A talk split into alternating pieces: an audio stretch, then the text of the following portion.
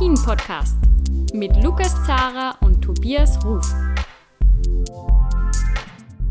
Hallo zu einer neuen Folge von Après-Ski, der Alpin-Podcast. Ich bin der Lukas Zara vom Standard und auch diesmal wieder dabei der Tobias Ruf von Chiemgau24. Servus, Tobias. Hi, servus. Was wir heute vorhaben, ist, äh, wir reden zuerst über, über das Rennwochenende, über Kitzbühel und Cortina und danach kümmern wir uns ein bisschen um das Ganze. Ja, in Österreich war es schon ein bisschen ein Drama zu den Olympiastartplätzen, zur Vergabe dieser Quotenplätze. Da gab es ja doch ein paar Unklarheiten, Ungereimtheiten. Auch in den USA, die sind davon betroffen. Die sind auch äh, ein bisschen verärgert, dass da, dass da nur recht wenige nach Peking fahren dürfen. Das schauen wir uns dann im zweiten Teil an. Aber zunächst würden wir gern starten ja, mit einer äußerst traurigen Meldung, weil äh, ja sowas wie der ja, einer der großen Superstars dieses aktuellen Winters, Sophia Gotcha, hat sich verletzt bei einem Sturz ähm, in Cortina im Super-G. Und äh, es war irgendwie eine, ja, eine eine ungute Stelle. Es hatten dann schon mehrere Läuferinnen an derselben Stelle äh, ein Problem. Äh, es gab dann noch eine, eine weitere schwerverletzte, Lisa Hornblatt, die ist dann schon mit über mit einer Startnummer jenseits der 30, glaube ich, gekommen. Die musste auch abtransportiert werden. Sophia Gottscher hat sich dabei am linken Knie äh, verletzt. Sie hatte einen Einriss in einem, ähm, in einem äh, Band im Knie. Sie hat eine Teilfraktur auch. Ähm, also das schaut, Tobias, das schaut äh, sehr schlecht aus. Sie geht, aber sie kämpft trotzdem äh, darum, um das Highlight der Saison, dass ihr nicht dasselbe passiert wie im letzten Jahr, wo sie die Heim-WM in Cortina verpasst hat, kurz, kurz äh, unmittelbar vor, vor dem Großereignis dann. Ja, tragisch. Also ich glaube, dafür wurde dieses Wort im Sportzusammenhang äh, irgendwie erfunden. Wer die Bilder gesehen hat, also ich dachte, okay, das Ding ist äh, komplett jetzt gelaufen für sie. Mhm. Und äh, ja, das klingt eine kleine Fraktur im äh, Wadenbein. Ja. Was heißt das so? Ja. Also, äh, meine, wir sind jetzt beide keine äh, Chirurgen, aber das klingt erstmal nicht gut. Mhm. Okay, ähm, wenn es eine schafft, dann noch fit zu sein und äh, das Rennen zu gewinnen mit einer Sekunde Vorsprung, dann ist es Sophia Gotcha. Aber boah, da ist jetzt natürlich auch die, die Risikoabwägung natürlich eine Frage, die sich stellt. Wie viel ähm, wird man wirklich da investieren, um zu sagen, ja, äh, komme was wolle, sie, sie ist mit dabei. Aber okay, wenn es äh, überhaupt nicht möglich wäre, dann würde man das im Endeffekt denke ich, auch so kommunizieren und sagen, hey, äh, es ist halt leider äh, schon wieder passiert, so wie im letzten Jahr. Und äh, Sophia Gotcha kann, kann an den Olympischen Spielen nicht teilnehmen. Da jetzt äh, zu spekulieren, äh, ist es richtig, ist es falsch, dazu sind wir zu weit weg. Ja, dass es nicht gut aussah. Ich glaube, die Meinung habe ich nicht exklusiv, aber ähm, ja, ist natürlich wir wollen ja auch die, die Besten sehen. Zu dem Thema kommen wir dann später, später noch auf anderen Ebenen, aber sie ist halt mit Abstand die Beste. Ja, und ähm, Olympische Spiele dann ohne Sophia Gotcha, äh, ja, das würde ein bisschen wehtun. Was ein bisschen äh, für sie jetzt spielt, ist natürlich die Zeit. Also, die ersten Wettbewerbe bei den Olympischen Spielen sind am, am 5. Februar, am 4. ist die Eröffnungsfeier, am 6. Februar ist die Abfahrt der Herren, das ist dann das erste Alpinrennen. Ja, mhm, wenn das jetzt andersrum wäre, wenn das die äh, Abfahrt der Damen wäre, ich glaube, dann wie gesagt, es ist zu spekulativ, aber äh, je weiter im Endeffekt die Wettbewerbe, die relevant sind für Sophia Gotcha, weg sind, umso besser ist es. Am 11. Februar ist das Super G, am 15. Februar ist die Abfahrt. Da ist zeitlich tatsächlich ein gewisser Spielraum da, wenn wir es nur auf die Olympischen Spiele im Endeffekt jetzt mal begrenzen. Und ich hoffe und drücke wirklich alle Daumen, dass sie das schafft, was ein, anhand der Bilder, die wir gesehen haben, ein kleines Wunder wäre. Und deswegen harren wir der Dinge aus und ja, können nur alles Gute äh, für ja. Sophia Gotcha wünschen. Du meinst, weil, äh, weil die Frauen bei Olympia zu, zuerst mit den Technikbewerben beginnen und dann eben so in der zweiten Wettkampfwoche sozusagen äh, dann die Speedbewerbe folgen. Ähm, zwei Sachen sind mir aufgefallen. Einerseits, Sky hat, äh, hat online, Sky Italia hat online einen Live-Ticker gestartet, was ich ziemlich, also ich finde es cool äh, im Sinne von cool, dass so ausgiebig darüber berichtet wird. Es gibt so, über so viel Live-Ticker cool, dass Sophia Gotcha so ein Standing hat, dass Sky Italia sagt, sie machen da jetzt einen Live-Ticker draus. Natürlich nicht cool, äh, die, die, Umstände, aber äh, irgendwie fand ich das schon cool, dass da so äh, ergiebig auch äh, berichtet wird dann drüber. Das zeigt schon, ähm, dass sie ein großer Name ist, auch in Italien.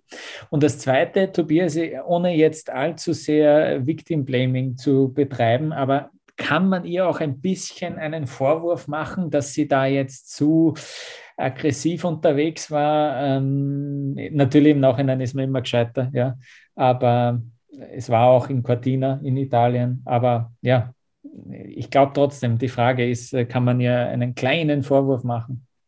It's halt part of the game für Sophia Gotcha. Äh, denk an den Sturz, der eine Woche vorher war. So. Mhm. Also der, das, so sehr uns das immer begeistert, äh, dieses Ding auf der letzten Rille und immer Vollgas, immer volles Risiko, das in dieser Sportart, in diesen Disziplinen birgt halt das Risiko, dass solche Dinge passieren. Und mei, am Zeitpunkt kann man ein bisschen arbeiten, aber dass sowas bei ihr nie auszuschließen ist, ja, kommt halt, kommt halt leider dazu. Ja tragisch, äh, tragisch irgendwie. Hoffentlich äh, geht es sich noch aus. Wir machen jetzt eine erste Pause und dann äh, schauen wir eben, was, was sonst noch in Cortina sozusagen los war.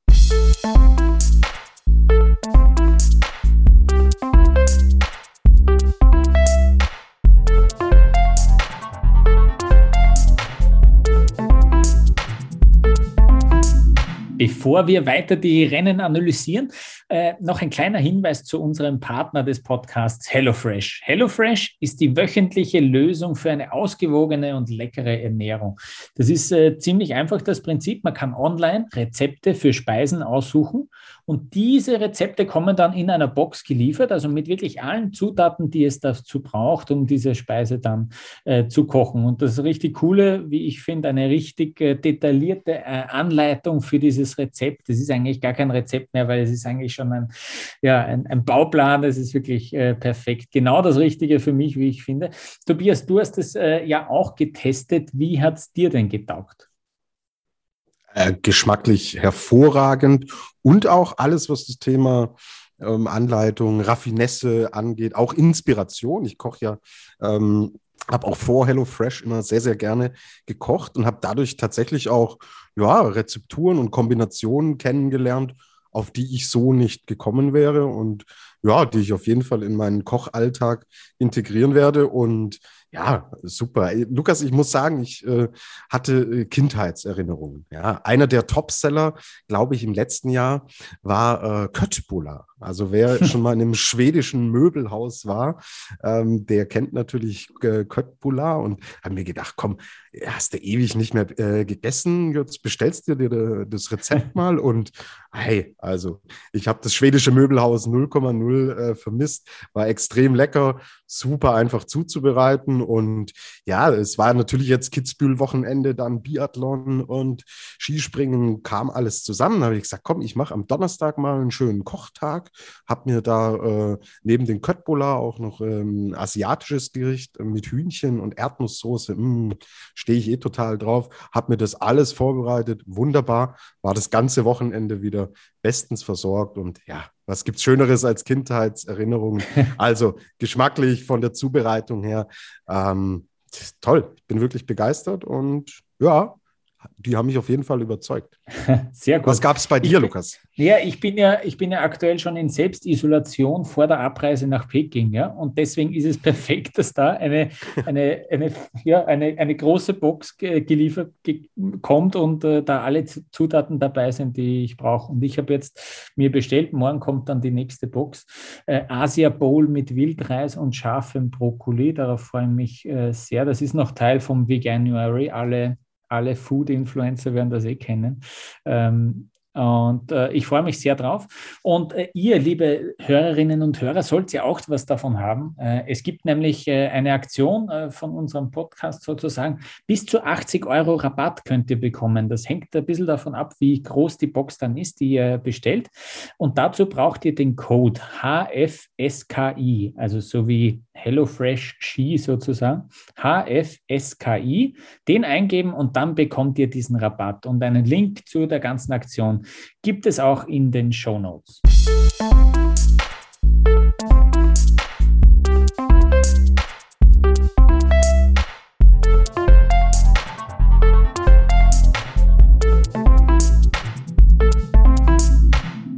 Sophia Gotcha, einen Tag bevor sie sich äh, diese Verletzung in Cortina zugezogen hat, hat sie noch eine Abfahrt gewonnen. Sie hat nämlich diese, ja, wegen Wind ähm, stark verkürzte Abfahrt von Cortina d'Ampezzo gewonnen vor Ramona Siebenhofer und Esther Ledetzka, die kurz vor den Olympischen Spielen da wieder äh, aufs Podest fährt. Ähm, das war keine fehlerfreie Fahrt von Sophia Gotcha und trotzdem hat sie äh, die Konkurrenz im Griff gehabt. Die Fahrzeit war dann die Siegerzeit bei 1.06, äh, also eine sehr kurze äh, sehr kurze Abfahrt, aber trotzdem, das hat äh, Sophia Gotcha nichts ausgemacht. Sie war erneut an diesem Tag die beste. Und dann am Sonntag äh, ein weiterer Sieg für Italien. Elena Curtoni hat ihren zweiten Weltcupsieg gefeiert. Übrigens laut Ski Database der 300. Weltcupsieg für Italien. Äh, seitdem es den Weltcup gibt. Ähm, Elena Curtoni hat gewonnen, ganz knapp vor Tamara Tippler, 900 nur zurück. Und äh, dritte Michelle Gisin, die auch seit längerem mal wieder in einer Speed Disziplin äh, aufs Podest fährt. Ja, also die Italienerinnen, dass die so Super-G drauf haben, das haben wir eh auch schon gewusst. Ähm, Elena Curtoni ist trotzdem irgendwie überraschend, dass sie es dann ist, äh, die dieses Rennen gewinnt. Lara Gutberami, die für mich immer große Favoritin ist in jedem, in jedem, in jedem Speedrennen, in jedem Super-G jedenfalls, die ist da gar nicht so damit zurechtgekommen. In der Abfahrt hatte sie, äh, hat sie ein bisschen gestrauchelt mit dem Wind. Äh, da was schon auch ein bisschen abhängig davon von den äußeren Bedingungen, ähm, wie dann die Zeiten am Ende ausgesehen haben. Aber im Super-G ist sie auch nicht äh, so wirklich zurechtgekommen. Und ich finde interessant, dass sie jetzt eben auch den Riesenslalom noch in Kronplatz, den wir am Dienstag haben, äh, auslassen wird. Da fehlt auch eine Wendy Holdener zum Beispiel auf der Startliste. Ähm, vielleicht ist das ja eben auch schon eine Vorsichtsmaßnahme. Äh, so genau es äh, haben wir jetzt auch noch nicht herausgefunden. Äh, wir gehen einmal davon aus, einfach Vorbereitung äh, gibt gibt jetzt mehrere, auch aus dem ÖSV, zum Beispiel Ramona Siebenhofer hat gesagt, sie wird in Garmisch-Partenkirchen nicht starten, wo am Wochenende dann ein Speed-Wochenende ähm, stattfindet. Also da sind ein paar Athletinnen auf jeden Fall schon sehr vorsichtig.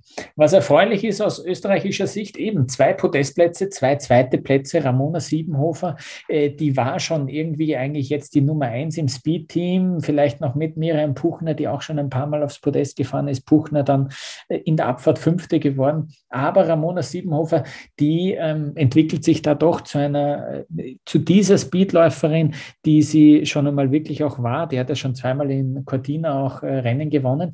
Und Siebenhofer, die hat überhaupt ein, ein heftiges Programm dann in, äh, bei Olympia vor sich. Die wird auf jeden Fall im Riesenslalom starten, in der Abfahrt, im Super-G auch und in der Kombination.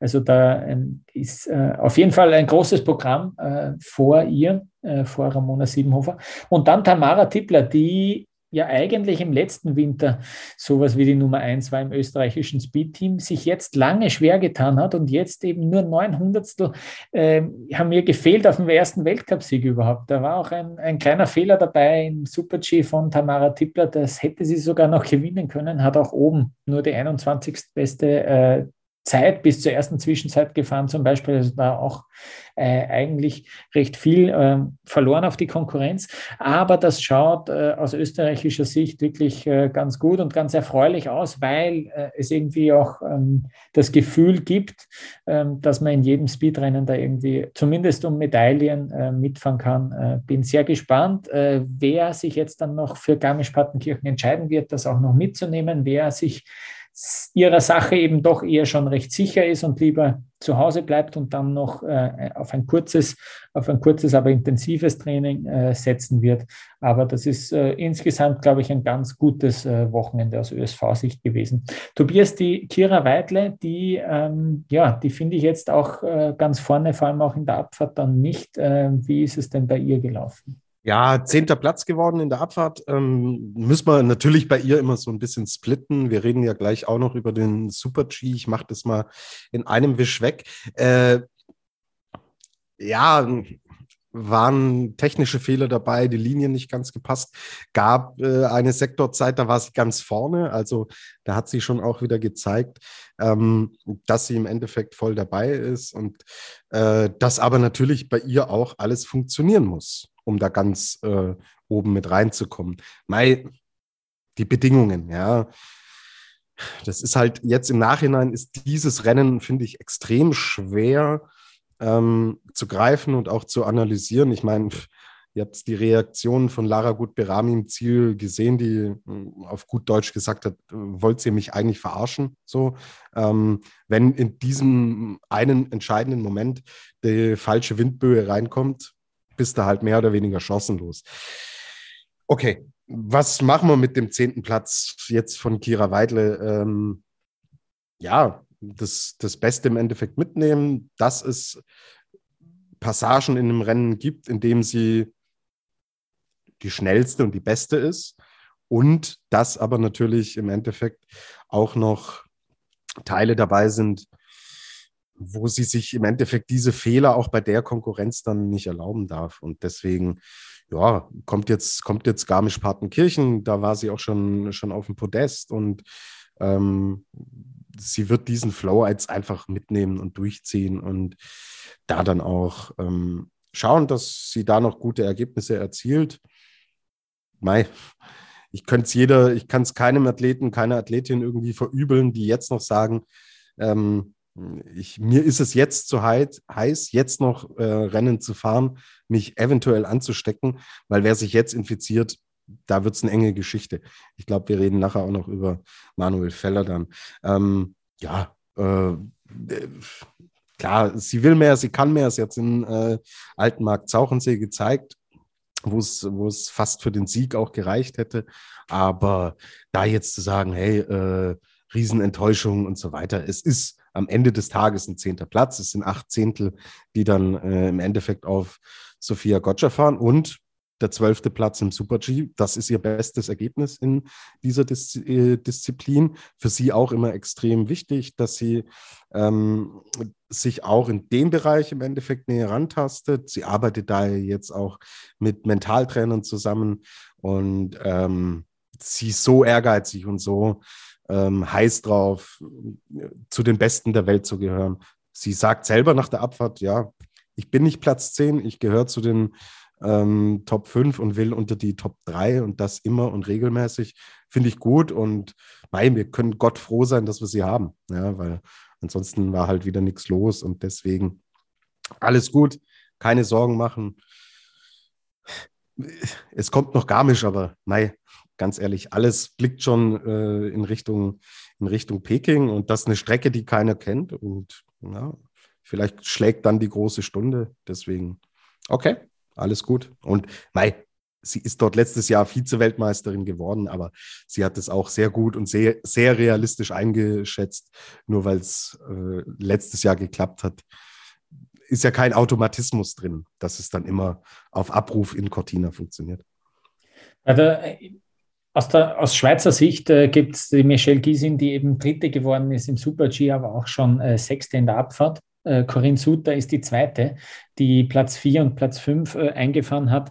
Eben beide Male knapp nicht auf dem Podest, äh, aber ja, sie zählt auf jeden Fall ähm, zur, zur, absoluten Spitze. Äh, apropos Spitze, da ist jetzt ja interessant, dass Petra Vlhova ursprünglich mit einem Start im Super-G ja, also äh, zumindest eingeplant hatte. Sie hat dann zurückgezogen. Genau andersrum war es bei der Michaela Schifrin. Die hat gesagt, Cortina fahren wir nicht.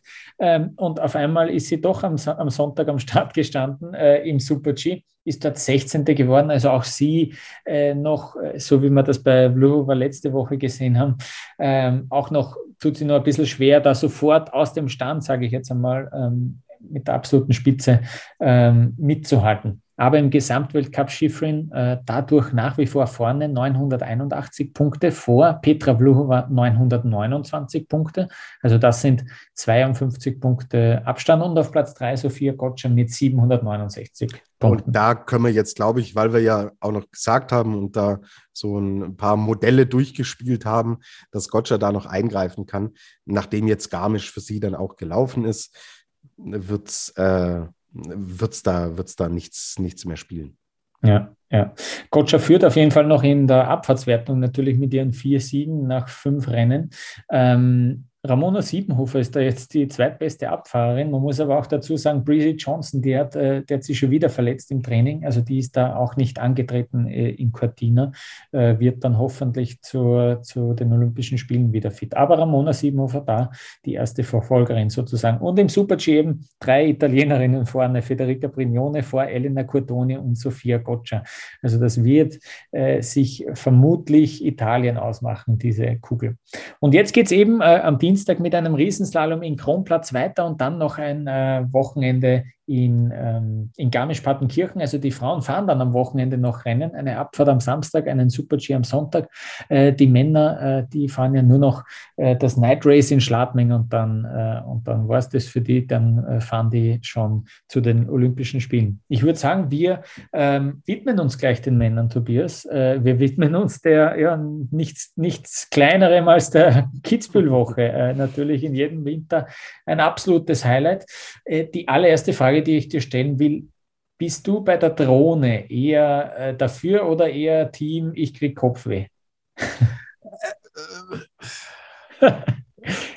Am Sound ein bisschen arbeiten. Ja? Also das stimmt. Es, es, muss nicht so ganz pfeifen und äh, man muss sich auch daran gewöhnen.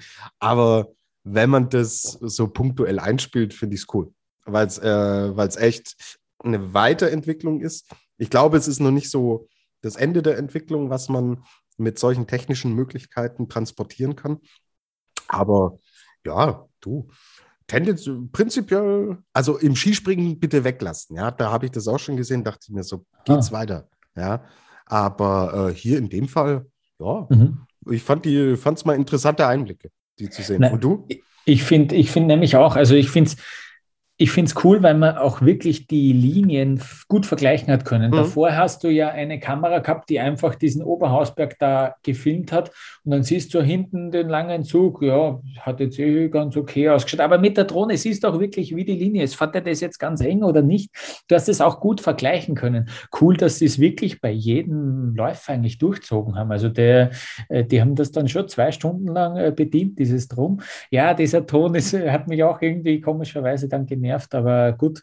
Ähm, und ja, auch noch cool, dass man dann irgendwie diese Anfahrt sieht und dann diesen, diesen Sprung über die Hausbergkante. Das ist ja schon, und das war ja auch interessanter mit dieser neuen Streckenführung, ja, dass sie dann noch weiter rausfahren müssen, ähm, wie sie da auch noch äh, losspringen. Das war irgendwie cool. Also diese Linienwahl dann zu sehen, deswegen, das hat mir sehr gut getaugt und deswegen fand ich diese Drohnenbilder schon äh, sehr, sehr cool. Ich bin gespannt, ob da, ob da ein paar andere nachziehen werden, ob wir das jetzt öfter sehen werden. Ähm, ich fand diese Stelle glaube ich, ziemlich, ziemlich cool dafür. Ja? Man könnte noch sagen, ja, natürlich, es ist dann hin und her gegangen. Äh, das war dann ein bisschen verwirrend. Ja. Ähm, ich fand es übrigens, ist mir in Cortina aufgefallen, also da fand ich die, die Kameraführung ganz schrecklich, weil die, weil die, wenn die eine Fahrerin verfolgt haben, haben die hin und wieder wieder zurück, sind ein bisschen zurückgegangen mit dem Bild und dann wieder nach vorne und nach oben und nach unten. Also ich weiß nicht, ob ich es, ich, ich habe es auch auf einem anderen Fernseher geschaut als sonst, ja. Ähm, weil ich eben nicht äh, daheim in der Wiener Wohnung war. Vielleicht lag es daran, aber irgendwie fand ich es dort fast äh, lustigerweise störender ähm, als, die, als die Drohne. Aber natürlich, wenn es so nach rechts, nach links geht, äh, kann es schon auch ein bisschen nervig sein. Ich fand es jetzt für diese, für, diese, für diese Stelle Oberhausberg fand ich es äh, eigentlich äh, ziemlich cool. Ja? Ähm, gut, aber ziemlich cool waren, waren auch die Rennen. Vielleicht, ja, vielleicht starten wir mit den zwei, mit den zwei Abfahrten. Ähm, Alexander Omot Kilde hat die erste gewonnen. Äh, der hat sich irrsinnig gefreut. Diese erste Abfahrt, die ja fast von ganz oben stattgefunden hat. Man hat sich dann nur sozusagen ja, aus dem Starthaus äh, eigentlich bei der Mausefalle ähm, raus, rausgeschoben. Ähm, da ging es einfach um den Wind, der im oberen Streckenabschnitt äh, zu stark war. Das wäre zu gefährlich gewesen bei diesem doch recht weiten Sprung. Irrsinniger ho hoher Luftstand, den sie ja da auch haben. Ähm, Alexander Omot-Kilde hat dieses Rennen gewonnen vor Johann Claret, der junge Hupfer. Äh, 42 Hundertstel haben dem gefehlt. Und auf Platz 3 Blaise Giesendanner mit der Startnummer 43, 63 Hundertstel zurück. Äh, ziemlich, ziemlich coole Geschichte. Ähm, nicht so ganz, ähm, fand, ich, fand ich recht interessant. Normalerweise haben wir ja bei so Doppelweltcups dann doch ähnliche Resultate. Am Sonntag hat dann Bert Voits gewonnen, mal wieder. Der ist echt schon ein Kitzbühel-Spezialist vor Marco Odermatt. Wahnsinn eigentlich, dass er auch jetzt da in Kitzbühel schon aufs Podest fährt. 21 Hundertstel haben dem gefehlt und dann schon mit ordentlichem Abstand Daniel Hemmetsberger, sein erstes Weltcup-Podest, das gleich in Kitzbühel, ziemlich cool. Fairness halber sei noch äh, dazu gesagt, Johann Claret wieder auf Platz 5. Also der ist auch ein absoluter Kitzbühel-Spezialist, finde ich, mit seinen 41 Jahren. Ähm, sehr, sehr cool. Ähm, Tobias, was ist dir am meisten jetzt auch in Erinnerung geblieben, einmal von diesen zwei Abfahrten alleine? Ja, Johann Claret ist natürlich eine geile Geschichte. Ja, in diesem Alter und immer wieder Kitzbühel, immer wieder Claret. Aber warum auch, ist er da auch so gut? Weil natürlich diese Gleitpassage extrem wichtig ist. Und er gleitet halt, ach, wie aus dem Lehrbuch. Das ist äh, immer, immer wieder schön zu sehen. Und ja, du siehst natürlich auch, wie Rennen dann auch von Verhältnissen und Bedingungen um, so ein bisschen beeinflusst wurden oder werden. Wir haben am Freitag gesehen, dass die Strecke eigentlich besser wurde, weil im Endeffekt dieser äh, Neuschnee mehr oder weniger abgetragen wurde. Also die ersten Fahrer, die waren da äh, letztlich diejenigen, die die, äh, die Rutscher, ja? also die, die, ja, äh, ja. die die Strecke nochmal schön frei äh, geräumt haben. Und wir sehen Kilde mit der Startnummer 11, Claret mit der Startnummer 17 und, äh, und Gliesendanner mit der Startnummer 43. So. Mottelmeier wird Vierter mit der 7, dann kommt Startnummer 13, dann kommt Startnummer 24. Also, da siehst du im Endeffekt schon Tendenzen und Entwicklungen, wie unterschiedlich dann äh, ja, diese, diese Abfahrten auch am Ende des Tages laufen können. Weil Unterschied dann am Sonntag, Voits hatte die Startnummer 9, Odermatt hatte die Startnummer 7, Hemmetsberger hatte die Startnummer 1. Da hast du wieder die niedrigeren Nummern im Endeffekt im Vorteil gehabt und auch nie das Gefühl, dass da hinten raus so jenseits der Startnummer, ja, sagen wir mal, äh, 15, 16, dass da noch groß was passieren kann. Also so eine Fahrt von Daniel Dankelmeier, der mit der Startnummer 27 noch auf 10 nach vorne fährt, war da uh, umso höher einzuschätzen. Mhm. Also ähm, ja, extreme, extreme Unterschiede da und natürlich da die, die klare Sicht, was, was Bedingungen ähm, für einen großen Einfluss haben können. Und Freitag äh, ist mir die Gleitpassage einfach extrem aufgefallen, weil sich da das Rennen so mehr oder weniger entschieden hat. Und ich habe mich gut unterhalten gefühlt. Ähm, wir haben ein Streifwochenende gesehen. Ja, viele haben mei, unsere, unsere tollen sozialen Netzwerke, langweiligste Streif ever und sowas. Hm. Ja, äh, weil es halt auch nicht die spektakulären Stürze und sowas gab, aber ich brauche die nicht. Mir mhm. reicht das, was ich sportlich sehe und das waren, waren tolle Rennen und pff, Bert Feutz ist natürlich, der ist natürlich irre. Er ist am Dienstag Vater geworden, ja, und gewinnt halt fünf, sechs Tage später die Streif. Also ist, ist, am Freitag, ist am Freitag heim zur Familie gefahren. Ja. ja Oder was ist mit ihm? am, am, Samstag dann wieder angereist. Ja. Ähm, ich fand noch interessant, äh, der Kilde, der hat, also ich finde ja schon, dass dieses Rennen auch häufig da eben Steilhang Ausfahrt und dann dieses, dieses äh, Gleitstück danach entschieden wird, äh, zumindest großteils. Da, haben, da waren sie alle neidisch nach der ersten Abfahrt auf diese Linie von Kilde, mhm. ja, weil der so hoch oben rauskommen ist. Und ich finde, bei der zweiten Abfahrt hat der es übertrieben, der Kilde. Nur die 18 beste Zeit über dieses Gleitstück, weil er da noch, der wollte sie selber übertreffen. und dann ist das Problem gewesen, dass der einfach nur nur runtergeklatscht ist, ja, der ist ja nicht mehr diesen, diese Steilangausfahrt dann wirklich gefahren, sondern der ist abgehoben und dann kannst du das Tempo nicht mehr mitnehmen, wenn dir auf einmal un unter den Beinen der, der, der Boden ausgeht, äh, ist er aufgeklatscht und dann hat er extrem viel Zeit verloren. Das fand ich sehr interessant, dass der dass der sich das auch gedacht hat, hey, die anderen denken ja jetzt, dass meine Linie so gut war, ich muss die noch viel besser nehmen. Und dann hat er es übertrieben, finde ich. Da hat er es irgendwie ähm, verloren. Und ja, das, was du sagst, das haben wir jetzt noch gar nicht geredet, natürlich diese neue äh, Streckenführung ähm, vor der Traverse, durch die Traverse. Wenn du äh, an Ausfall bei der Traverse denkst, vor diesem Wochenende, dann denkst andauernd nur an, an an Vollkatastrophen eigentlich. Ja. Also irgendwie eben, Cochrane Siegel ist das letzte Beispiel aus dem letzten Jahr, der hat dann nicht mehr fahren können, weil es ihn dort durch den Zaun gefetzt hat. Heuer haben wir ja doch fünf Ausfälle sicher, an die ich mich so erinnern könnte, weil die einfach an dem Tor vorbeigefahren sind. Aber sie sind einfach, ja, die haben sich geärgert, aber sie haben einfach runterfahren können. Ja. Ähm, ich finde schon, dass da jetzt, ja, es ist deutlich sicherer geworden. Ob es jetzt so viel unspektakulärer ist, weiß ich nicht. Ja, es, ich ich, ich verstehe es ein bisschen, weil es schaut nicht schön aus, wenn sie da Hausbergkante runterspringen und dann fahren sie mal da in die andere Richtung und dann müssen sie schnell so umlegen. Hat jetzt da vor dem Kernen-S auch nicht so schön ausgeschaut, war halt lustig anzusehen, aber so schön war das jetzt auch nicht äh, von, von der Ästhetik her dieses Sports. Ähm, ich verstehe die Kritiker ein bisschen, aber bitte, wenn man da, wenn man da das jetzt sicherer machen kann und den Zielsprung, den haben sie den gut in den Griff gekriegt. Da war ja Uni Innsbruck involviert sogar. Also das ist wirklich wissenschaftlich äh, äh, ausgerechnet worden. Ähm, super, der Zielsprung. Also vom Luftstand her vor allem ist da ja nichts. Der geht schon auch weit, aber da, da, bist du immer nahe am Boden. Es schaut immer sehr kontrolliert aus, was die da gemacht haben. Äh, sehr cool. Das war ja letztes Jahr auch ein Riesenproblem eigentlich. Und jetzt haben wir dann noch äh, eben die Mausefalle, die, auf die du dich wirklich, wirklich gut vorbereiten musst, weil da der Luftstand irrsinnig hoch ist und du 40 Meter fliegst. Aber sonst, äh, glaube ich, ja, ist das ein guter, ein guter Schritt gewesen einfach. Ja. Ähm, ja, vielleicht noch kurz zum, äh, zum Sportlichen. Ja. Ähm, es ist schon, dieser Daniel Hemmetsberger ist, ist ein Wahnsinn eigentlich. Der fährt jetzt seine zweite volle Weltcup-Saison äh, mit mit, ja, mit 30 Jahren, ähm, hatte viele Verletzungen und ich kann mich erinnern an, dieses, an diese Verletzung, die er in Bormio hatte. Da ist ja auch eine Traverse und in dieser Traverse hat es ihm den Ski so übel verschlagen, dass dem noch in der Luft das äh, Kreuzband zerrissen hat. Das war ganz, ganz furchtbar eigentlich auch. Ähm, schön, dass der jetzt auch, auch ein Oberösterreicher, gemeinsam mit Vincent Kriechmeier, gibt es da jetzt echt zwei äh, Oberösterreicher, die da ganz vorne mitfahren. Ähm, Mottelmeier mit zweimal Platz vier, irgendwie ein bisschen bisschen undankbar. Der hat schon einige Gemse daheim stehen. Äh, für, die, für das Podium haben zweimal 400 nur gefehlt. Trotzdem ja, dann sagt er halt auch im Interview, ja, vierter Platz ist eh nicht schlecht, aber ja, für Matthias Meyer natürlich nicht äh, das Gelbe vom Ei.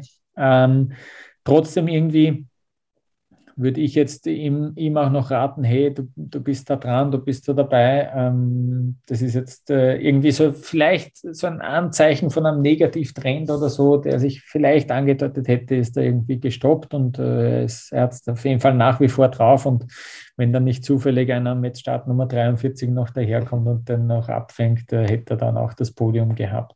Ähm, sonst, ja, Vincent Kriechmeier nicht so gut jetzt zurechtgekommen wie noch in Wengen äh, das der Fall war, zweimal aus den, äh, nicht die Top Ten erreicht. Ähm, ja, Kitzbühel, das ist noch keine, ja, er hat er hat schon mal gewonnen, den Super-G da, aber es ist jetzt noch nicht so eine, eine innige Liebesbeziehung wie mit Wengen, äh, wie er da hat. Ähm, das war sozusagen ähm, jetzt auch aus, aus österreichischer Sicht, Tobias wieder, DSV, das war fast, fast Watschen irgendwie dieses, dieses Wochenende. Es ähm, läuft überhaupt nicht. Es läuft überhaupt nicht. Und die Körpersprache, also es ist so gefühlt, gefühlt sind wir in der Zeitmaschine einige Jahre zurückgereist. Das waren so die Bereiche, in denen man sich bewegt hat. Andreas Sander spricht selbst davon, er ist total verkrampft, er macht Fehler. Ähm, er gefällt mir auch so in der, ja, wie gesagt, Körpersprache und diese Bereiche nicht. Sie sagen, am Material liegt es nicht. Ja, aber auch gerade in Gleitpassagen, wo du natürlich ähm, extrem gutes Material brauchst. Ich habe keinen gesehen, der mir da im Endeffekt auch mal aufgeholt hat. So, und es war auf anderen Abfahrten schon anders. Und deswegen extrem frustrierendes Wochenende. Und ähm, ja, ein bisschen Pech hatte am, hatte am Freitag der Romit Baumann, der da meiner Meinung nach eine, eine gute Fahrt im Endeffekt gezeigt hat, der mit der Startnummer zwei aber da den Schneepflug spielen musste. Das hm. hätte ein bisschen was korrigieren können, aber am Ende des Tages steht von Dominik Schweiger ein 14. Platz am Freitag als bestes Ergebnis und du trittst mit fünf Leuten an, die alle die Olympianorm erfüllt haben. Ja, also einmal Top 8 oder zweimal Top 15. Also, äh, ähm, dass man es kann, ja, aber das ist dieses Selbstverständnis, diese Leichtigkeit, die ist total abhanden gekommen. Und ja, viele ziehen Quervergleiche. Letztes Jahr vor Cortina war es auch nicht mehr so berauschend, aber da waren sie deutlich näher dran es sind ja nicht nur Platzierungen, es sind ja Zeitabstände. Und die waren vor allen Dingen am, am Sonntag waren die, waren die eklatant, äh, diese Zeitabstände. Und dass auch ein Andreas Sander da eine Startnummer 4 hat und so überhaupt nicht da ist. Ja. Also meine Euphorie in Richtung, in Richtung Peking ist, ist da tatsächlich jetzt sehr, sehr gedämpft, was die äh, Speed-Disziplin bei den Herren angeht. Und ja, da hatten wir uns vor zu Saisonbeginn viel, viel mehr erhofft. Aber Mai, es ist eine Tendenz, die sich schon länger auch durchzieht. Ja, Andreas Sander kam ganz gut rein, ähm, hat in Nordamerika das Podium knapp verpasst und da ging es im Endeffekt stetig bergab. Und äh, Peppi Ferstl hat es eigentlich noch mit am besten gemacht, der am Mittwoch äh, ja einen Sturz hatte und äh, da schöne, schöne Erinnerungen im Gesicht mit blutiger ja. Nase und so, äh, Rücken, Rücken auch in Mitleidenschaft gezogen, äh, mit sich getragen hat. Aber pff, mei, Peppi Ferstl ist im Abfahrtsbereich sicher nicht der, auf den man jetzt äh, seine Hoffnungen setzen kann. Ich hoffe, dass sie, dass sie jetzt Zeit haben, dass sie vielleicht im materiellen Bereich in irgendwelchen anderen Dingen noch Fehlerquellen ausmachen können. Aber in der, mit so einer Form wie jetzt aus dem Kitzbühel-Wochenende, da wird es äh, in Peking nichts zu ernten geben. Ob die Strecke unbekannt ist äh, und die Verhältnisse natürlich ganz andere sind hin oder her, da reicht es nicht. Das sind die anderen einfach deutlich weiter und besser. Ja. Ähm, kommen wir, gut, die, die Schweizer, ähm, dass Feuz und Odermatt super ähm, Skifahrer sind, das wissen wir mittlerweile. Ähm, es ist wirklich äh, ein großartiges Ergebnis gewesen. Ich würde gern zur Feel-Good-Story dieses Kitzbühel-Wochenendes kommen. Und das ist ganz klar am Samstag passiert. Äh, der Dave Riding, der hat es tatsächlich geschafft und hat, äh, hat seinen ersten Weltcupsieg eingefahren. Und es war der erste Weltcupsieg für Großbritannien. Er hat gewonnen vor Lukas Broughton, 38 Hundertstel letztlich. Und 65 Hundertstel dahinter war der Henrik Christoffersen, der im zweiten Durchgang noch von 24 auf 3 nach vorne gefahren ist. Ähm, aber Dave Riding, da muss man auch jetzt gleich mal dazu sagen, äh, drittbeste Laufzeit im zweiten Durchgang auf dem Lauf auf dem, auf dem Christoffersen hat er dann nur zwei Zehntel verloren. Also der ist super damit zurechtgekommen. Es waren eben ganz schwierige Bedingungen. Es war doch starker Schneefall. Respekt, dass die das mit der Abfahrt hinbekommen haben. Da war auch, war auch das österreichische Bundesheer mal wieder im Einsatz. Das waren schon irrsinnig viele Leute, die da mitgeholfen haben. Aber dass das Rennen dann äh, stattgefunden hat von ganz oben, war schon cool. Und dieser Slalom, ja, den Samstag hat man dann eben mit dem Slalom ähm, ja, äh, bewältigen können am Ende nur diese Feel-Good-Story ist auch eine Feel-Bad-Story für viele andere, weil da sind am Ende nur 19 Leute im Endergebnis drinnen. Also es gab elf Ausfälle im zweiten Durchgang, unter anderem Voss Solewag wieder ausgeschieden. Pointureau, Zehnhäusern ist ausgeschieden. Razzoli, der zuletzt am Podest war. Der Jakobsen, der schon im roten Trikot war. Daniel Jühl ist ausgeschieden im zweiten Durchgang. Also da hat sehr viele erwischt. Die sind da nicht so gut damit zurechtgekommen. Das setzt sich fort aus dieser Saison. Viele Ausfälle, es geht eng her, äh, alle riskieren viel. Und der Dave Riding, der hat auch viel riskiert und hat, äh, hat gewonnen. Ähm, auf Twitter habe ich geteilt äh, ein, ein Porträt über ihn von Eurosport. Die, die haben das, glaube ich, vor ein, zwei Wochen erst publiziert. Ähm, schaut euch das an. Da sieht man nämlich äh, tatsächlich, was er damit meint, wenn er sagt, er ist äh, auf Plastik gefahren, äh, wie er begonnen hat. Der hat echt auf einer Plastikpiste begonnen, ähm, im tiefsten Hügelland in Großbritannien und ein bisschen nördlich von Liverpool kommt er her. Also äh, auch schon recht weit oben. Und äh, ja, sensationell eigentlich, dass man es dann, ich glaube, mit 13 ist er erst zum ersten Mal auf wirklich so ein Trainingslager auf Schnee gefahren. Man sieht auch ein bisschen seine Familie, wo er wirklich herkommt. Ähm, und, und dann diese Bilder, Tobias, du hast das sicher auch gesehen von, von seinem Trainer, der, der, der es noch weniger fassen hat können und plötzlich wirklich in Tränen ausbricht da am Start. Das waren super Emotionen. Wahnsinn wir haben ja auch irgendwie alle nicht mehr dran geglaubt. Also ich, ich zumindest nicht. Na. Er hatte ja, er hatte ja in der Vergangenheit öfter schon auch die Optionen, mal ein Rennen zu gewinnen. Und jetzt ist es Kitzbühel geworden. Also unglaubliche Geschichte und cool. Also es passt so arg zu dieser Saison. Ja, und dass äh, ein Jahrgang 86 erster wird und Jahrgang 2000 äh, zweiter wird, gibt es halt auch nur im alpinen Slalom. Ja. ja, ja. Das ist echt äh, interessant, weil wir eben oft drüber geredet haben, die Jungen rücken nach und jetzt mit einem Razzoli, der wieder mhm. super dabei ist, der Dave Riding. Also es geht auch anders. Es geht, es ist echt cool, dass die sich auch einstellen auf diese neuen, auf diese neue Te neuen Techniken, neuen Materialien. Die sind auch davor dabei. Es ist echt die, äh, die die attraktivste Disziplin, die es derzeit gibt im Winter. Also das ist echt jedes, jedes Rennen, jeder Slalom in der Saison war der Wahnsinn. Und jetzt, Tobias, am Dienstag kommt das Rennen-Highlight des Jahres für dich persönlich, der, der Nachtslalom von Schladming, den, der dir immer sowieso irrsinnig gefällt. Und ja, ich kann mich nur freuen drauf. Also ich habe schon Bilder gesehen, das ist, das ist eine Eispiste mal wieder, das glänzt in diesem Flutlicht unglaublich. Äh, da werden wir auch wieder ein Spektakel sehen. Ähm, ja, wir haben noch gesehen, Lukas Brauten, der hat diesen Sieg, das dürfen wir nicht vergessen, das war ja auch äh, bisschen aus dem Nichts. Er hat nach wie vor Startnummer 18. Jetzt ist er da auf Platz 2 gefahren, also auch äh, durchaus bestätigt, das kann man echt so sagen. Und der Henrik Christoffersen, der hat gesagt, wie er dann Laufbestzeit gefahren ist während dem zweiten Durchgang, na, na, für mich geht es nicht mehr weit nach vorne. Das ist halt nicht möglich, keine, keine Chance. Der hat auch nicht damit gerechnet, dass so viele dann, dann noch ausscheiden werden.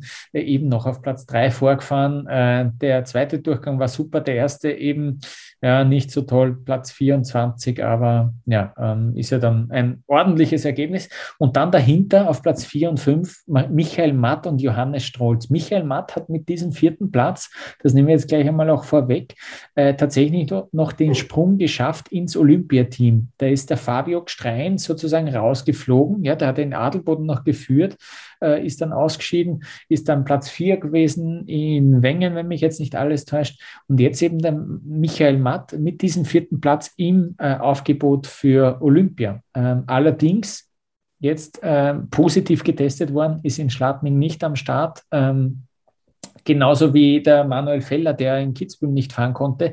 Da habe ich jetzt auch keinen aktuellen Stand. Das wird sich sicher allein schon bis zur Veröffentlichung dieses Podcasts wieder mal ändern. Äh, es ist noch nicht ausgeschlossen, dass er in Schladming am Start steht, der Manuel Feller. Äh, die Infektion ist jetzt doch schon einige Tage her, aber der war auf jeden Fall in Kitzbühel nicht am Start. Und Johannes Strolz, äh, gut, dass der nochmal ein zweites Ergebnis jetzt auch hat, das herzeigbar ist, neben dem Sieg in Adelboden, Platz 5 wieder. Bei starkem Schneefall hat er wieder abgeliefert geliefert. Ähm, ich sage mal so, in Peking wird es nicht stark schneien. Das wird es nicht spielen. das wird nicht, das wird, werden nicht seine Verhältnisse sein. Aber äh, wie gesagt, gut, gut und wichtig, dass er auch noch ein zweites Ergebnis hat. Dann ist das auch wirklich äh, sicher und, und, und abgesichert. Und um an Marco Schwarz, ja, ich will nicht sagen, muss man sich ein bisschen Sorgen machen, aber der hat schon, vor allem im zweiten Durchgang, wollte er voll attackieren, wollte natürlich mit einer Zwischenpresszeit äh, sich nach vor katapultieren, wie wir es schon öfter gesehen haben in diesem, in diesem Winter. Und dann kommt er ins Ziel, ist relativ deutlich hinten. Und da ist es auch zum ersten Mal, ich könnte mich nicht erinnern, dass ich das schon mal gesehen habe bei ihm, ist es aus ihm so richtig rausgebrochen, hat er sich richtig laut geärgert, hat ein bisschen geschimpft. Er versucht sich ja wirklich immer sehr zurückzuhalten in Interviews, immer sehr ruhig zu bleiben, sachlich zu bleiben. Er ist keiner, der wild herumscherzt. Er ist einer, hin und wieder zeigt er seinen trockenen Humor, aber eben auch bleibt sehr gefasst und, und, äh, und ruhig und jetzt ja, schön langsam zipft ihn, glaube ich, richtig an, dass er da nach wie vor nicht so reinkommt nach dieser Knöchelverletzung, die er da gehabt hat. Ähm, hoffentlich kriegt er das noch hin, hoffentlich aus österreichischer Sicht äh, kriegt er das noch hin für, äh, für Olympia. Ist dir sonst, Tobias, noch irgendwas aufgefallen an diesem, an diesem Slalom, dass du loswerden willst? Ja, Clement übertreibt völlig. Ja, also ja der muss, der muss auch irgendwann anfangen, was zu ändern, weil so geil er Slalom fahren kann, aber mhm. halt nur, wenn er durchkommt. Und mit der Art zu fahren, kommt er halt nur zu 80 Prozent durch. Und das ist komplett verschwendetes Potenzial. Und das tut mir im Herzen weh, weil wenn alles geht, gut geht, ich dem unglaublich gerne zuschaue. Ja, und auch ein Alex Wienerzer muss es halt endlich über zwei Durchgänge hinbekommen. Die beiden mit sauberen Läufen sind meiner Meinung nach nicht zu schlagen, aber ja, hm. hätte, hätte, wäre, wenn. Ja. Unter Schweinsberg, ja, also Linus Strasser steht unten und brüllt den Ganzlernhang an in Kitzbühel. Die witzigste Reaktion des Wochenendes. Ja, er wollte mal wieder die Ziellinie sehen, hat er selbst gesagt. Und ach, auch ich werde auch aus ihm nicht schlau. Und es sieht oft phasenweise so gut aus. Und äh, Ach, ja, bei Strasser in Picking ist von Gold bis, äh, bis Rang 38 im ersten Durchgang ist alles möglich. Mhm. Deswegen, du, schauen wir uns Schladming an. Hoffen wir, dass alle gesund nach, nach China kommen. Und ähm, wer will hier irgendwas prognostizieren, was den Slalom ja. angeht? Ist ja völlig irre. Eben, das, was du über den Strasser sagst, kann man über vielleicht sogar ja. fast jeden in den ersten 15, ersten 30 sagen, ja, äh, es ist und bleibt eine richtig coole Disziplin und das hat sich auch in Kitzbühel fortgesetzt. Wir freuen uns auf das Night Race äh, in Schladming. Jetzt machen wir eine kurze Pause und dann kümmern wir uns um nichts Geringeres als Manipulationsvorwürfe um die Olympia-Quotenplätze. Wer blickt da noch durch? Äh, wir haben so ziemlich das, was ihr zumindest wissen müsst. Wir versuchen es einfach zu erklären. Das gleich nach einer kurzen Pause.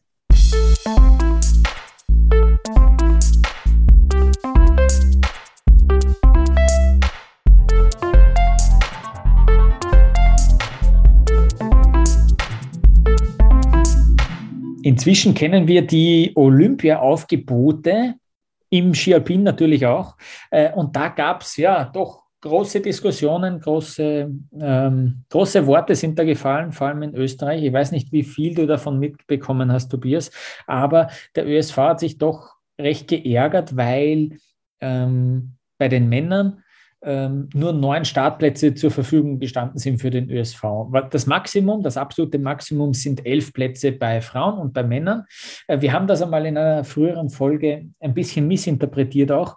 Ähm, es heißt, es heißt auf keinen Fall, dass äh, jedes Team gleich viele Männer wie Frauen mitnehmen muss. Aber was früher möglich war, dass man Quotenplätze erfahren hat und die dann eben je nach Geschlecht noch herum verschiebt, weil jetzt zum Beispiel mehr Frauen erfolgreich sind, dann geben wir den Frauen noch mehr Plätze.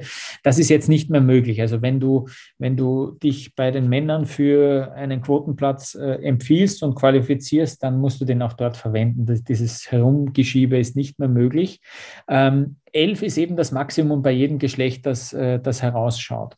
Ähm, das Problem jetzt ist, ähm, so viel ich, warum waren es jetzt nur neun beim ÖSV, wo man ja vielleicht denken könnte, die haben ja eine ganz okaye Mannschaft. Ja?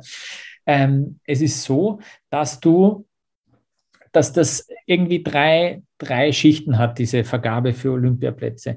Die allererste Schicht, der allererste Level ist, wenn du äh, einen Skiverband hast in einem Land und du hast als dieses Land einen Vertreter in der FIS-Weltrangliste innerhalb der ersten 4000, so circa ist es. Die Kriterien sagen, dass du FIS-Punkte haben musst unter 160 für Slalom und Super-G. Wenn man sich die Liste anschaut, du kommst bis zu Platz 4000 circa, ganz grob, bis du bei diesem Threshold bist, bis du bei dieser Grenze bist. Also wenn du circa zu den Top 4000 schnellsten Riesenslalomläufern der Welt zählst, ist auch eine riesige, riesige Zahl, wie ich finde. Dann hast du deinen Startplatz fix, ähm, wenn du einen Skiverband in deinem Land hast. Das gilt jetzt zum Beispiel für, ich schaue mal in die Liste, für Bosnien-Herzegowina, es gilt für Haiti, es gilt für Indien, es gilt für Kirgisistan, es gilt für Timor-Leste, es gilt aber auch für Österreich. Du hast den ersten Quotenplatz, weil du als österreichischer Skiverband ähm, einen Menschen mindestens in den Top 4000 hast. Das ist so. Und jetzt gibt es anscheinend, also einerseits, das ist, sind jetzt zwei Gründe. Einerseits ist es so, dass eben jetzt insgesamt die Plätze weniger geworden sind. Das ist eine Vorgabe vom IOC, dass einfach weniger Quotenplätze als in, zum Beispiel bei den letzten Spielen zur Verfügung stehen insgesamt. Ja?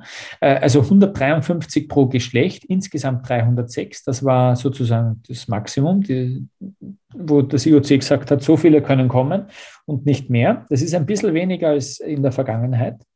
Gleichzeitig dürfte es aber auch die Tendenz geben, dass es eben ein paar, ein paar wenige von diesen kleinen Skinationen mehr gibt, die es eben probieren, sich zu qualifizieren.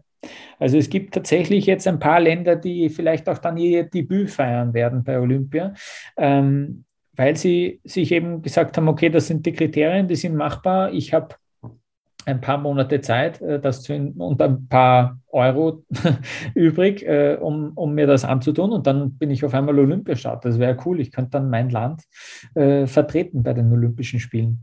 Und diese zwei Trends, die spielen halt da zusammen, dass es da jetzt schon in der ersten Phase der Plätzevergabe mehr Plätze vergeben wurden als in der Vergangenheit und deswegen später dann weniger über waren für den zweitbesten Österreicher, den dritten und eben den viertbesten Österreicher zum Beispiel in dieser Disziplin, ja, oder eben den viertbesten Franzosen oder den viertbesten US-Amerikaner. Ja, das ist, dieser Trend ist bei den Männern stärker als bei den Frauen, weil es anscheinend, wenn so kleinen Nationen das machen, zum Beispiel Usbekistan, die haben bei den Frauen null, aber bei den Männern eben einen. Timor-Leste ist genauso, null und eins. Puerto Rico, null Frauen, aber ein Mann. Also wenn, dann ist die, diese Tendenz anscheinend eher äh, bei, den, bei den Männern äh, gegeben. Monaco sehe ich da auch gerade äh, eben einen Mann, aber keine Frau. Also wenn, dann probieren sie es anscheinend noch eher bei den Männern da reinzukommen. Ähm, und das ist eben jetzt der Grund, warum dann am Ende ja ein paar Plätze zu wenig über waren und der USV anscheinend äh, äh offenbar dann nur noch neun Plätze hatte.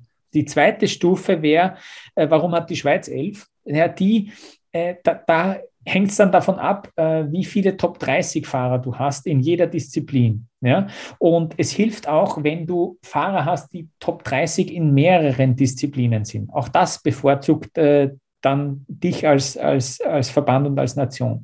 Und da, ähm, das leuchtet mir schon auch ein, so einfach grundsätzlich vom Bauchgefühl, ja, die Schweizer, die haben schon auch eine, eine, eine in der Breite äh, stärkere Mannschaft. Ja, die sind auch, ja, der Odermatt, äh, also gibt ist, ist jetzt vielleicht nicht so gut, ein paar Beispiele zu nennen, aber eben Meja oder Matt, die sind ja in drei, äh, in drei Disziplinen, auf jeden Fall Top 30.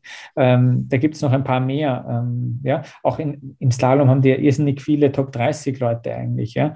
Ähm, das alles hat dazu geführt, eben, dass Österreich nur neun hatte und hat aber andauernd mit elf gerechnet. Die haben andauernd mit elf Plätzen gerechnet und jetzt waren sie überrascht, dass es nur mehr neun sind. Und dann Tobias, bis jetzt passt, bis jetzt war es alles Bis jetzt passt. Oder? Ja? Ich glaube, mit diesen neun, also sind wir bei den Männern. Ja. Genau, genau, sind wir bei den Bei den Frauen ja, waren wir ja bei elf. War, waren es immer schon elf, genau, ja, gut, genau. dass du sagst, genau, genau, genau ja.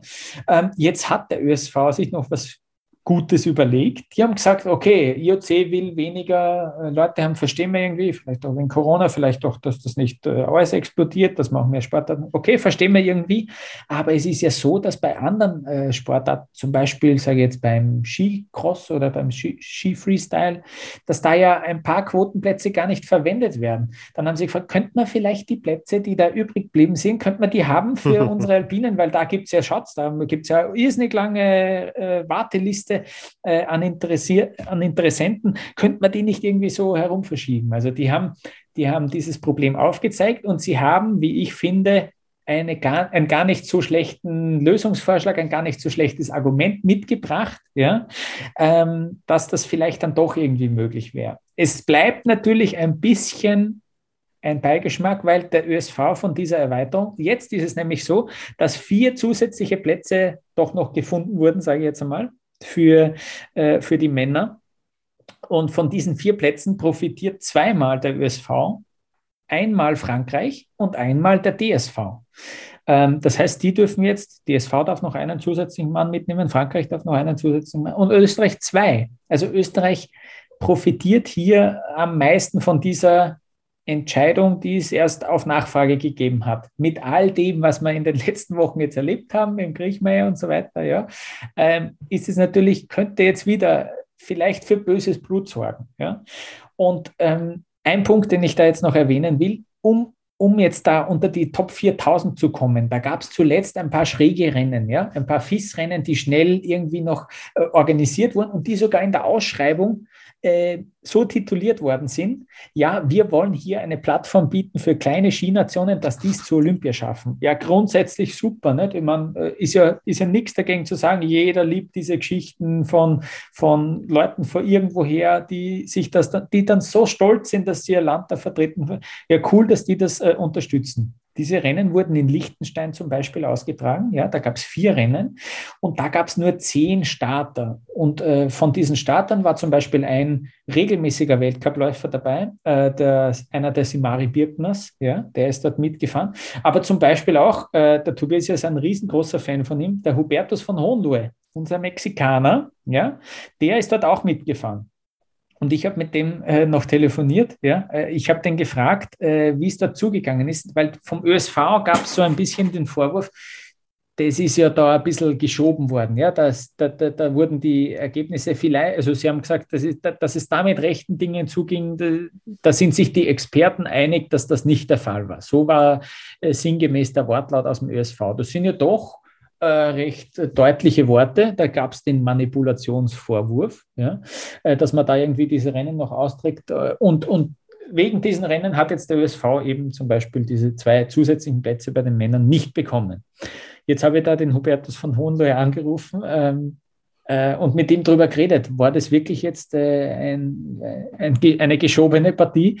Und der hat halt eben gesagt, nein, also da ist natürlich alles mit rechten Dingen zugegangen. Er hat, er hat gesagt, ähm, er hat auch davon gesprochen, dass es, dass es Athleten gibt, die bei manchen Rennen nicht Vollgas fahren. Ja, also das ist schon noch ein Anzeichen dafür, dass man jetzt dort ich verstehe, was er meint. Da wird man sich jetzt kein Bein ausreißen, wenn man in Liechtenstein ein FIS-Rennen für, mit, mit einem Jamaikaner und einem äh, Ghana und einem Mexikaner fährt.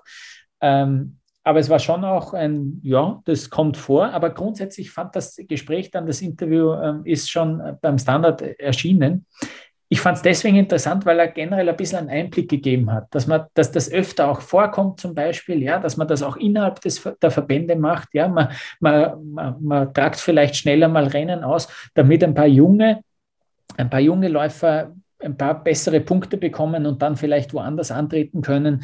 Ähm, es kommt immer wieder mal vor, auch der ÖSV soll einmal äh, sich, äh, sich sozusagen offen gezeigt haben, was den chinesischen Verband betrifft und hat auf der Reiteralm äh, im Namen des chinesischen Verbands Rennen aus, äh, ausgetragen oder zugelassen zumindest. Das hat er auch erwähnt. Und dann ging es generell gleich ein bisschen in dem Gespräch um Große gegen Kleine im Sport generell, in der FIS, wie das so läuft. Er hat gesagt, er würde sich gern wünschen, dass er ein bisschen gehört wird als Sprachrohr der kleineren Nationen. Ja, es gibt auch, das Problem gibt es auch in Chile, hat er mir noch erzählt. Äh, in Chile gibt es genauso einen starken Abfahrer und einen starken Slalomläufer, aber sie haben eben nur einen Startplatz und jetzt musst du entscheiden. Du kannst ja nicht den einen dann in allem Fall. Das sind ja ganz komplett unterschiedliche Sportarten.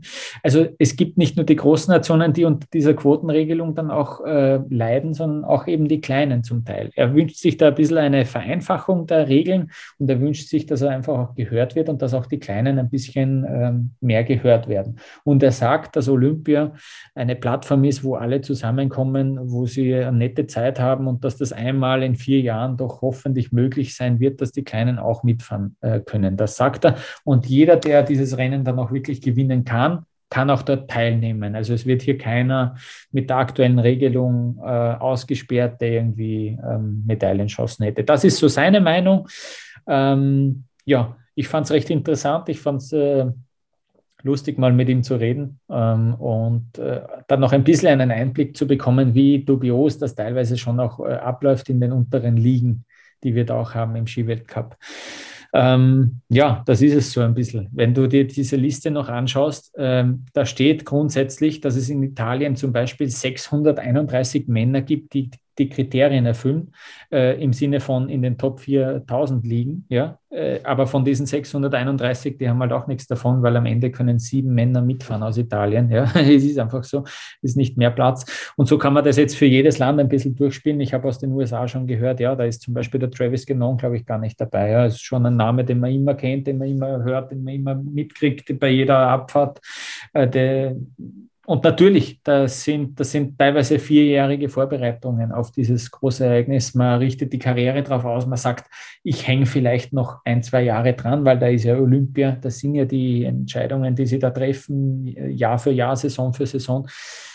Das wird dann durch diese Regelung, äh, Regelungen irgendwie über den Haufen geworfen, aber die sind ja auch nicht neu. Also die, die hätte man sich halt auch im Vorhinein überlegen müssen. Ja. Ähm, war das noch irgendwie, war das alles äh, verständlich für, ich hätte, dich auch, Tobias? Ja? Ich hätte interveniert, ja. Ja, okay, perfekt. Ja. Fühle mich gut abgeholt und sehe natürlich die unterschiedlichen Ansätze, ja. Und mhm. ich bin eigentlich eher ein Freund davon und sage, die Besten sollen mit. Aber mei, mhm. Olympische Spiele sind halt letztlich auch für alle da und auch die Exoten schreiben immer schöne Geschichten bei Olympia und deswegen kann ich da beide Perspektiven und Standpunkte verstehen. Aber ähm, dass, was ich nicht gut finde, ist, ähm, dass in, ja, sind es Rennen, also du hast ja auch die Ergebnislisten bei Twitter gepostet. Ja, okay, sorry, aber auch in Dubai und was weiß ich, wo die dann fahren und solche Geschichten, ähm, da solche Dinge im Endeffekt nur zu veranstalten, damit man ähm, Quotenplätze hat, die andere dann wieder nicht haben. Nee.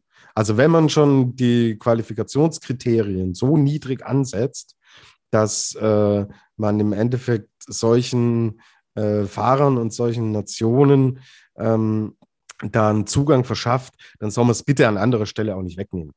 Das ist so mein Standpunkt. Dann muss die Anzahl halt erhöht werden. So, fertig aus. Dann springen da halt zehn Menschen mehr rum im Olympischen Dorf.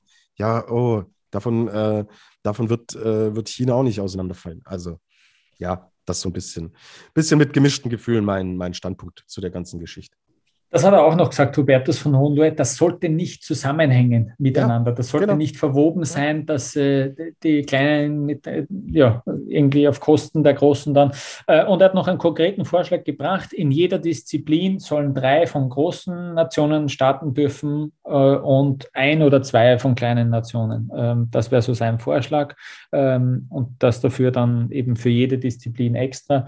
Ähm, äh, das wäre so irgendwie seine Vision für die Zukunft in den Olympischen Spielen, dass dann auch eben solche Geschichten und solche großen Partys, er hat es äh, wörtlich so genannt, eine, alle können zusammenkommen und eine große Party feiern. Das meint er natürlich nicht ähm, Corona-bedenklich jetzt, heuer wird es nicht so sein, aber ähm, genau, äh, ja, aber so Olympia ist auch nicht nur Party. Also genau. äh, das ist dann natürlich aus seiner Perspektive mit, mit, ja. äh, mit über 60 ist sowas immer leicht erzählt und sowas, aber bei anderen hängen da Karrieren und hängt da eine ganze ja, äh, alles, wofür man jahrzehntelang im Endeffekt ackert, hängt da dran. Und mh, hm, da hatten Hubertus von Hohenlohe natürlich immer gut und leicht reden. Aber jetzt zu sagen, äh, jetzt äh, schließ mal im Super-G der Damen, sag, ja, dann dürfen nur drei Italienerinnen fahren. Ja, nee.